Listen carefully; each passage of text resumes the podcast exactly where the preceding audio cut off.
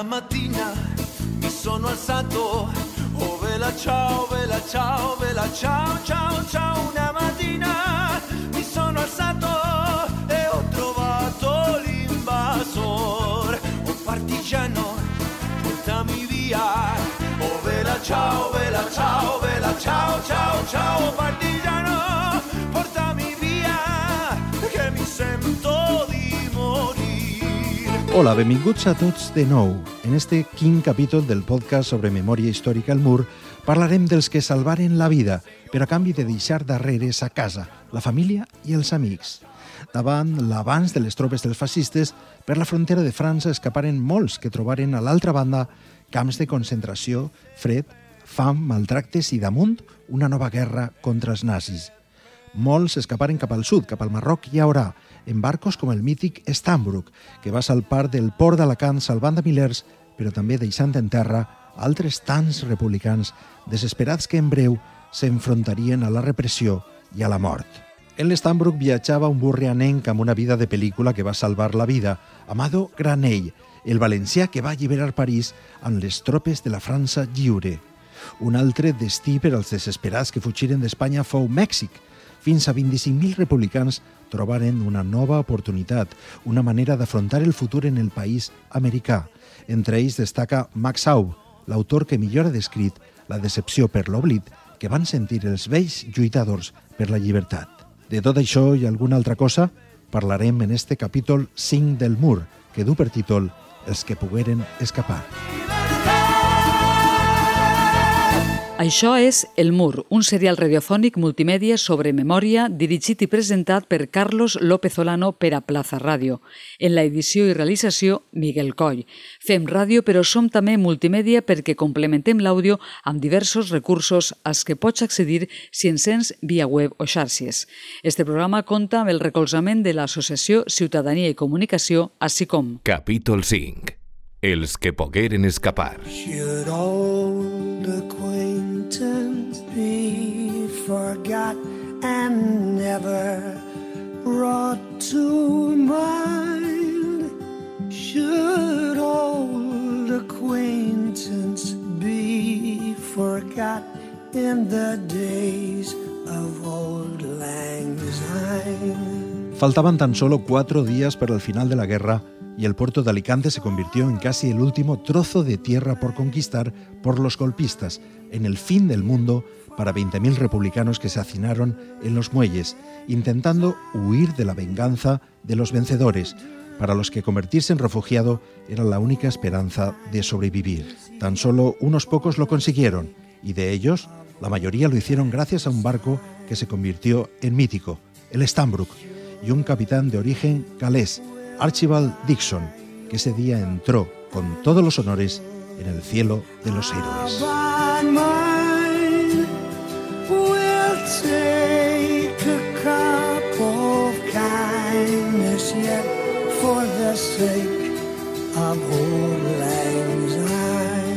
El Stambrook era un modesto carguero británico, pero Dixon decidió que en vez de cargar naranjas, que era la orden de los armadores que tenía que cumplir, en ese viaje llevaría republicanos derrotados, que escaparon así a una muerte casi segura.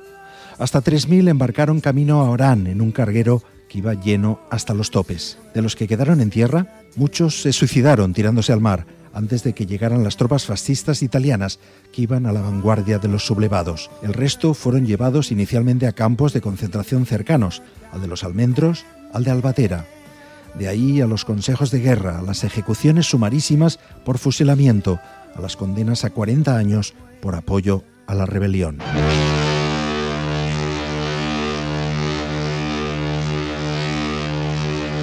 Laura Gasó nació en el exilio en Casablanca.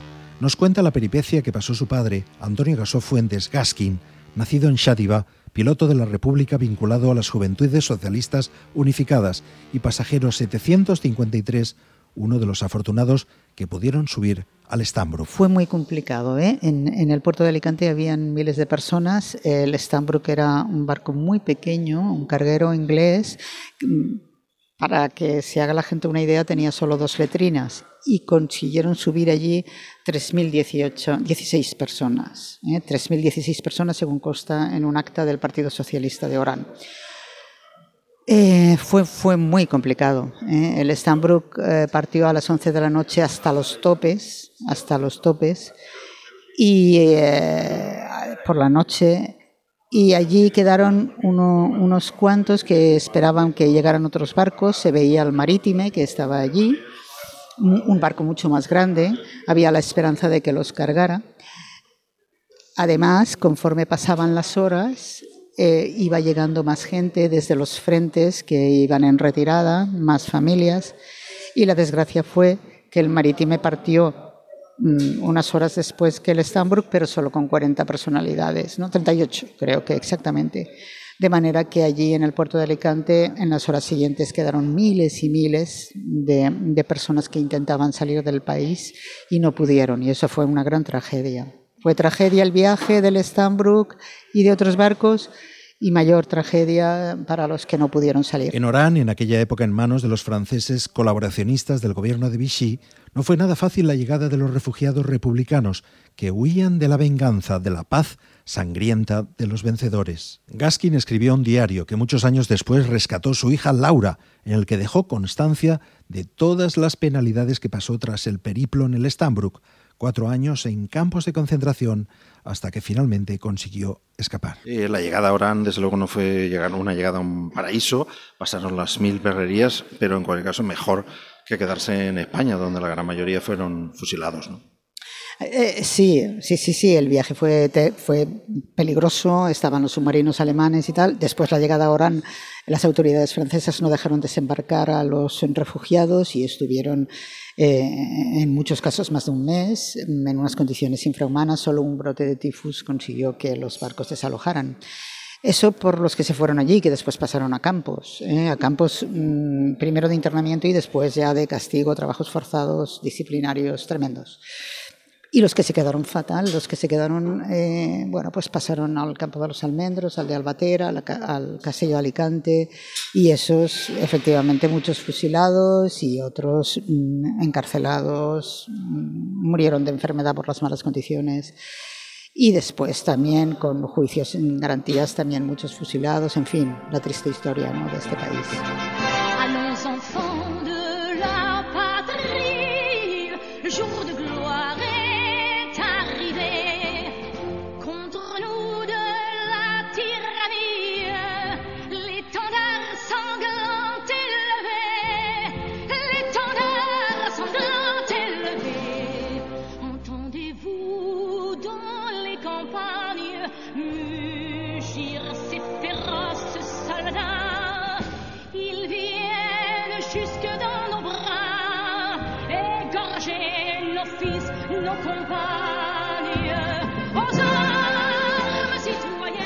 El borrianenc Amado Granell fou un altre d'eixos 3.000 que van aconseguir escapar a la mort segura gràcies a que el capità Dixon va decidir que salvar persones era més important que complir les ordres de l'armador. Granell era ja un militar laureat que havia combatut al Marroc i després tota la Guerra Civil com comandant de la República, però per davant li quedaven encara llargs i duríssims anys de batalles i guerres. Amado Granell és un heroi. És un heroi valencià en una guerra en la que els valencians no participaren perquè prou feina teníem així escapant-nos, fugint de, de, de la repressió franquista o matant els que eren franquistes als altres. Estàvem molt ocupats en això, aquests anys. I en la Segona Guerra Mundial és un episodi de la història, de la història d'Europa, de la història del món, en el que els valencians, els espanyols en general, no van participar apenes. Aleshores, que te trobes històries com la de Granell, que no sols participa, sinó que a més a més té un paper essencial en un capítol tan transcendental com és la presa de París, l'alliberament de París, doncs home, a mi no és que m'ompli d'orgull que dir aquell, és que m'emociona. Podem dir que els valencians vam ajudar una miqueta a que Europa no fora dels nazis. Tu t'imagines, ens podem imaginar com hauria sigut una Europa en la que els nazis, Hitler, haguera guanyat la guerra i en l'any 40 era d'ell. L'any 40, quan invadeix França, invadeix en seguida Rússia, fins a l'any 42 tota Europa és d'ell. Hauria pogut guanyar la guerra. El que passa que hi hagué maniobres tan sorprenents com el bombardeig de Pearl Harbor, que va ser l'espenta que els americans necessitaven per entrar en la guerra i tombar la balança cap a, cap a les democràcies. Granell va participar en aquesta història i això és el que el fa tan singular i tan heroi, perquè a més personalment ell va tenir un comportament com a soldat molt brillant i molt valent, molt atrevit. Suïcida, diuen alguns, alguns que, que va ser. No? Juli Esteve va dirigir un documental sobre la increïble peripècia vital de Granell, el valencià que va alliberar París. Ell va decidir, o sigui, Leclerc va, va decidir que havien d'entrar a París i cridar al capità Dron, que era el capità de la companyia, Granell era el segon de bord, era el, el tinent, però era el que tenia el mando real perquè era qui es comunicava en castellà en els seus homes, li va dir enfila cap a París i entra com siga perquè hem d'estar allí. La, la, la resistència s'havia sublevat a París, havien ocupat alguns edificis com l'Ajuntament i hi havia por de que hi hagués una massacre com havia ocorregut en Varsovia poques setmanes abans, quan la revolta dels, de la resistència polonesa. Total que, que com que eren bons soldats, és que estaven més a prop en aquell moment de París, eren, era la 9, i com que li tenia molta ganeta a Hitler, com que eren bons soldats, tenien molta experiència i tenien, ja dic, l'habilitat i eren valents, van saber trobar un camí que els permeté arribar en quatre patades, com qui diu, sense combatre a penes al centre de París.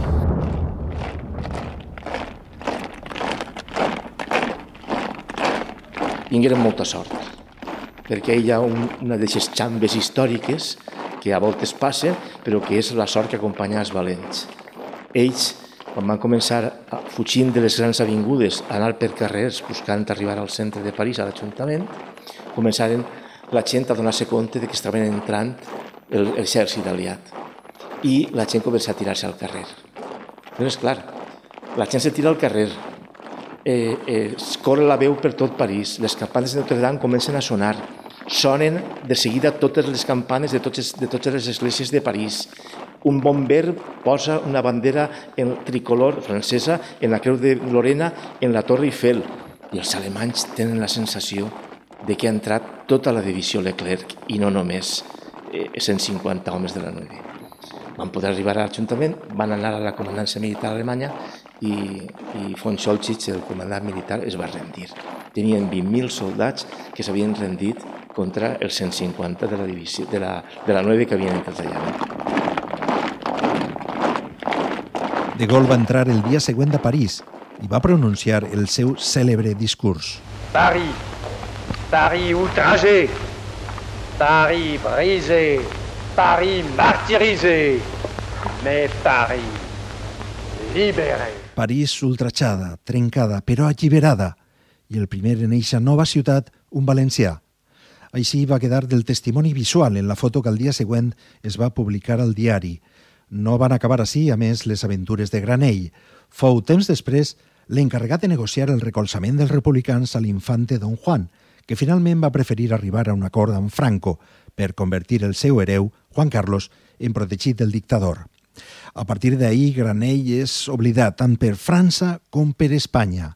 Torna a Espanya, treballa en diversos oficis i finalment recala a Alacant, on munta una modesta tenda d'electrodomèstics i es dilueix en una gris vida com a civil i en un clamorós oblit de la seva figura. L'any 1972 moria Sueca en un accident de trànsit. Fou soterrat per una capa d'oblit perquè en Espanya en el 72 el seu nom va ser el d'un accidentat en mort de carretera d'una noteta del diari, però ningú el vincula a res perquè si no era coneguda aquesta història.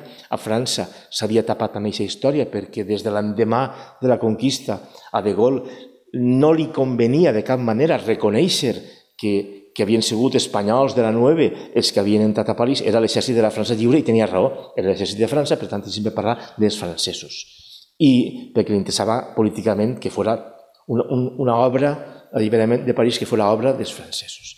I queda tapada la història fins que vingué la democràcia, vingué molts anys de democràcia, molts més anys de democràcia, i jo crec que hi se convidaven dues coses.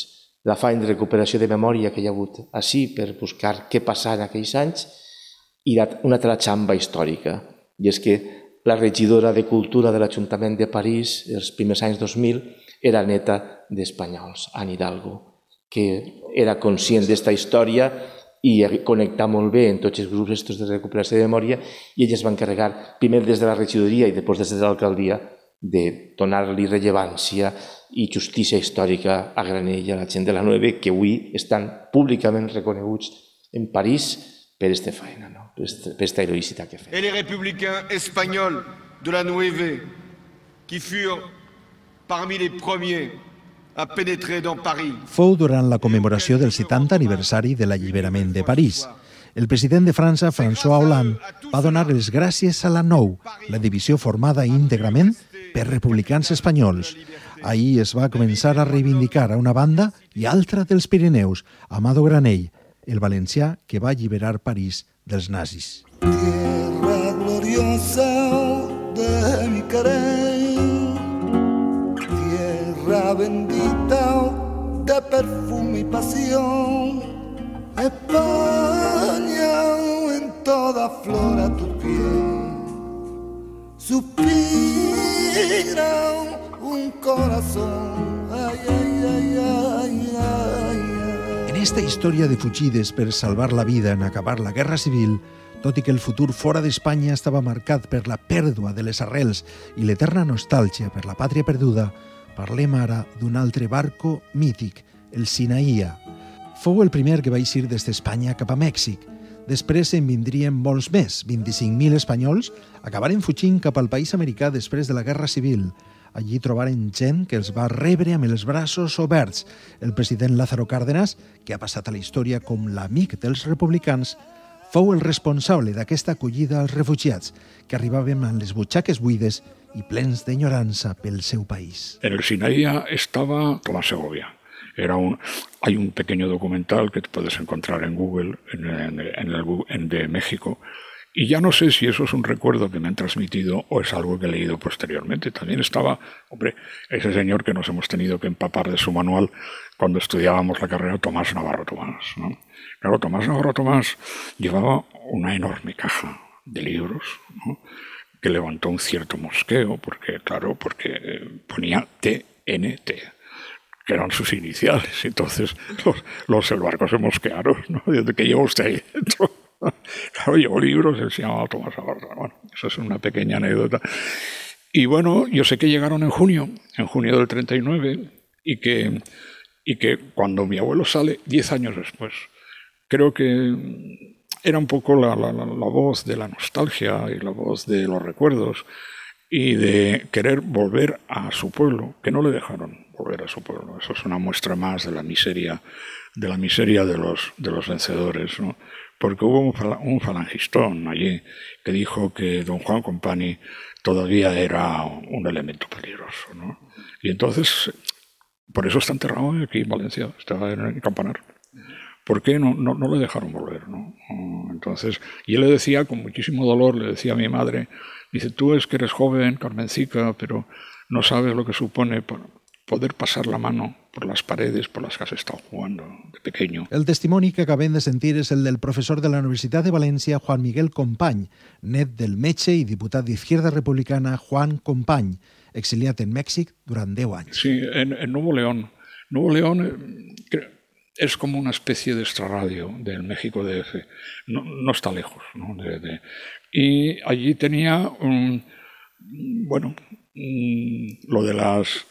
Que efectivamente el último día que pasó allí, los vecinos le cantaron unas mañanitas a él y a mi abuela, y que tenía, porque era buen médico.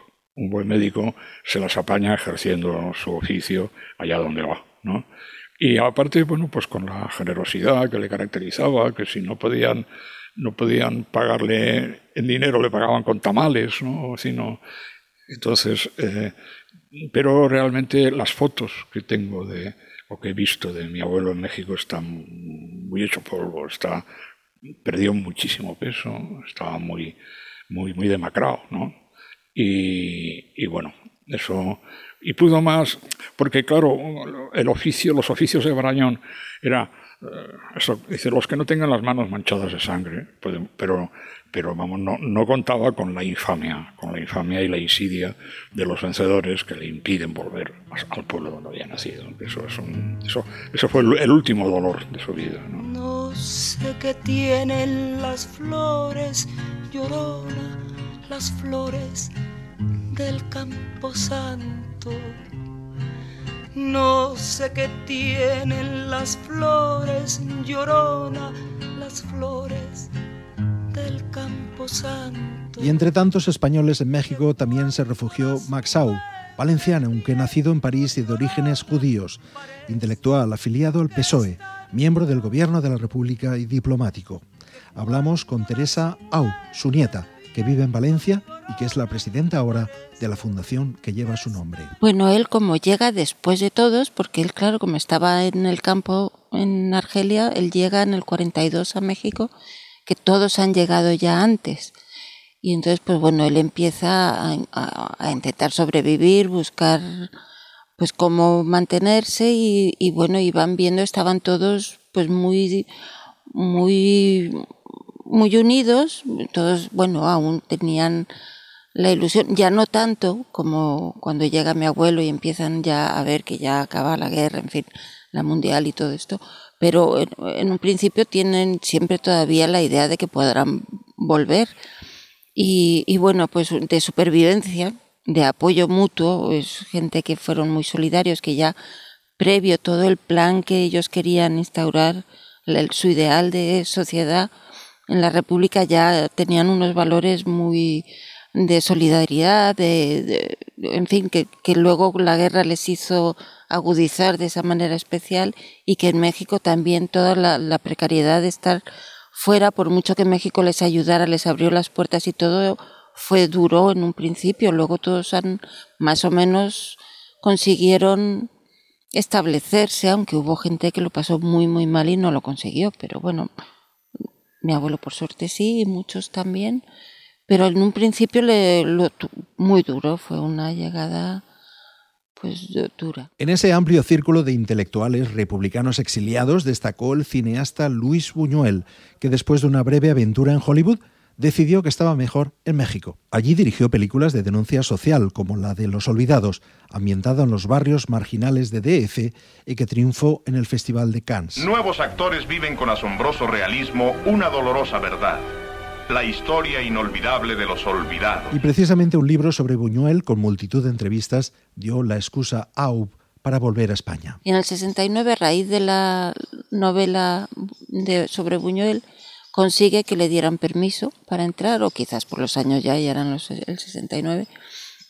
Y entonces llega para hacer esas entrevistas que hizo, toda una colección de entrevistas, y se encuentra con una situación que él, estando en contacto por cartas, leyendo, suscrito a revistas eh, al día con las editoriales y todo, sabía mejor que muchos de aquí todo lo que se estaba publicando y lo que y en contacto con muchos, sin embargo, el, el, ver, el vivir aquí los mismos sitios y, todo por lo que ellos habían dado tanto, ¿no? pues, pues le, produjo un, dolor muy, muy grande como es fácilmente comprensible. Él era una persona alegre, vital, positiva y, sin embargo ese libro es, es importante, es muy fuerte y, y, sí, es, es, rabia, es amargura lo que, como no podía ser de otra manera, porque él esperaba encontrar algo de, de aquello por lo que estuvieron tan pendientes y tan volcados él y, tanta gente que él consideraba su gente, ¿no? Entonces, pues, y de ahí salió el libro este, La gallina ciega. Y volver volver, volver a tus brazos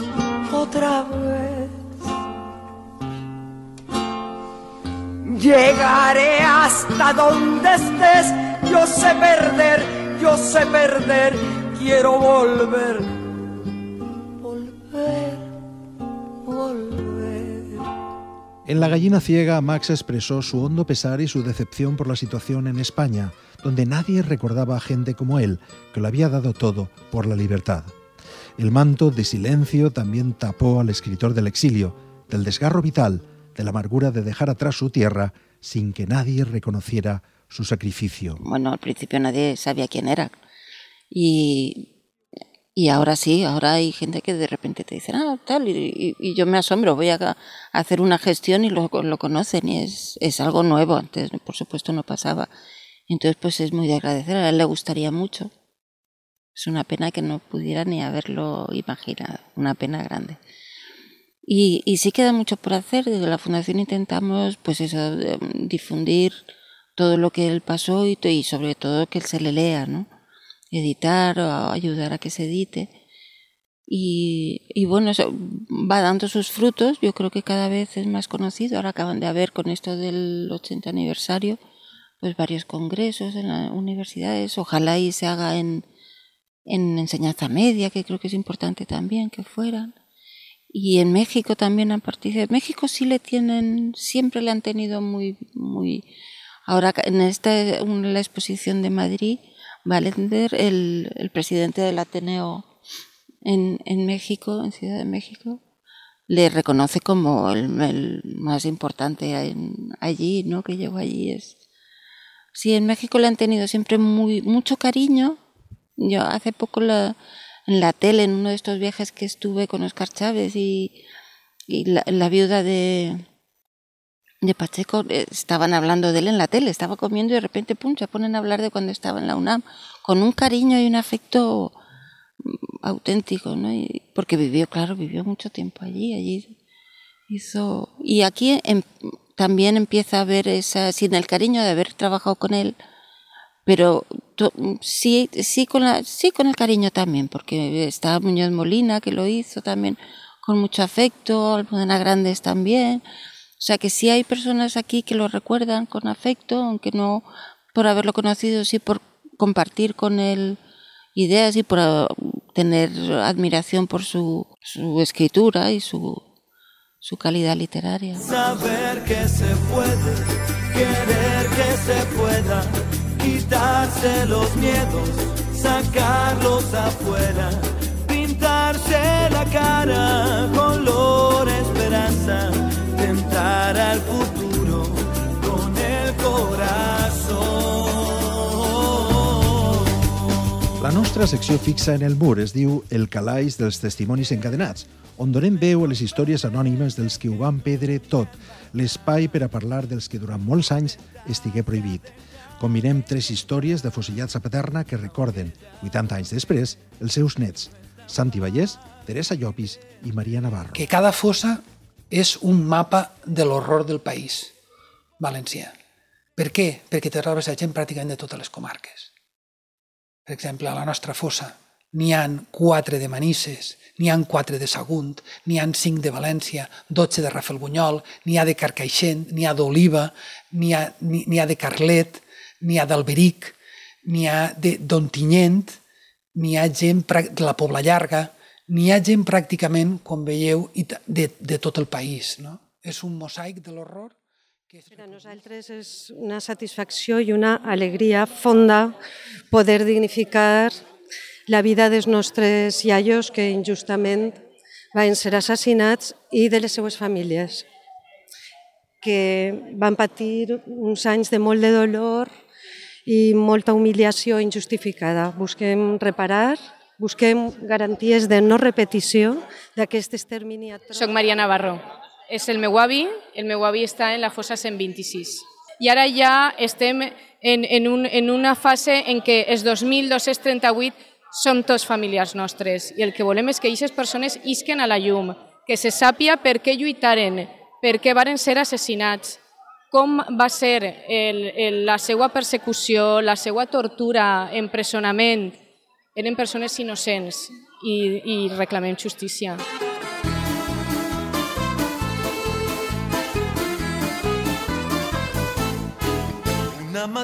El que acaben de sentir és el capítol 5, és que pogueren escapar, el dedicat als que patiren l'exili i el desarrelament tota la seva vida després de la victòria del bàndol fascista. És un serial radiofònic dirigit i presentat per Carlos López Olano.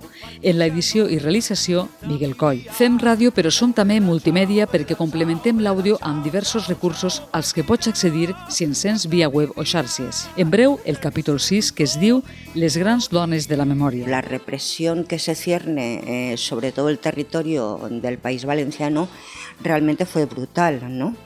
Eh, en ese sentido, mm, las organizaciones de mujeres prácticamente van a quedar desarticuladas por la propia represión que se cierne sobre ellas y eh, muchas de estas mujeres que habían formado parte de estas organizaciones femeninas van a ser detenidas y van a ser encarceladas. Este programa compta amb el recolzament de l'Associació Ciutadania i Comunicació, així com Escucha todos los programas en plazaradio.es y en valenciaplaza.com. Suscríbete a nuestros canales en Apple Podcast, Spotify, Evox y Google Podcast. Descarga la skill para Alexa de Plaza Radio o envía un WhatsApp al 605 66 36 70 para recibir cada nuevo episodio. También puedes seguirnos en Facebook, Twitter e Instagram.